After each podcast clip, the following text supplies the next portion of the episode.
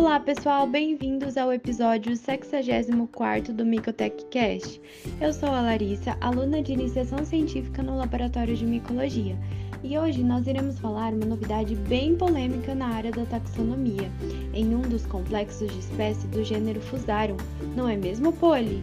Sim, mas nos diga, Lari, qual é essa novidade da taxonomia e qual a opinião dos diferentes cientistas? Alguns cientistas, como Sandoval e outros autores, estudaram o complexo de espécies Fusarium solane e descobriram uma maior relação das espécies com um gênero fúngico antigo, mas não muito conhecido na rotina laboratorial, denominado de Neocosmospora. Apesar de demonstrar molecularmente essa similaridade genética, as opiniões ainda são controversas. Sandoval argumenta que as espécies de fusário, quando associada ao gênero Neocosmophora, possuem características monofiléticas e, quando estão associadas dentro do complexo Fusarium solane, apresentam características polifiléticas. Sendo assim, justificam ser mais favoráveis tais espécies estarem associadas ao gênero Neocosmospora. E o que é mono e polifilético, Lari?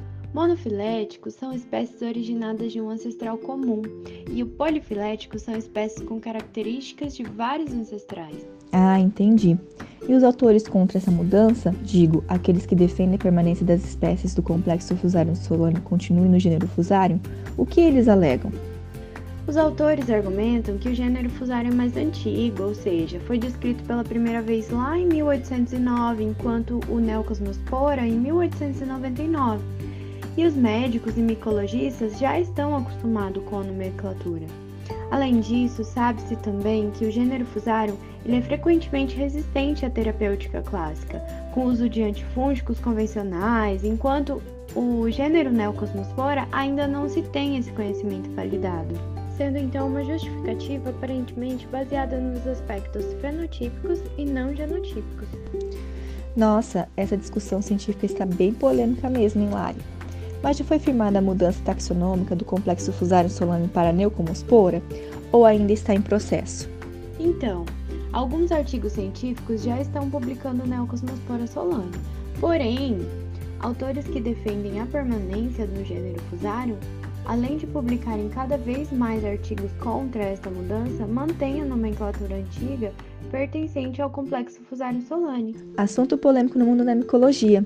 Vamos acompanhar o passo a passo e desfecho dessa nova mudança na taxonomia ou não. Exatamente! Enquanto isso, pessoal, continue nos seguindo para mais conteúdos no nosso Instagram, mico.tech. Lá vamos informando novidades no mundo da micologia. Então, até mais! Tchau! Até mais! Tchau!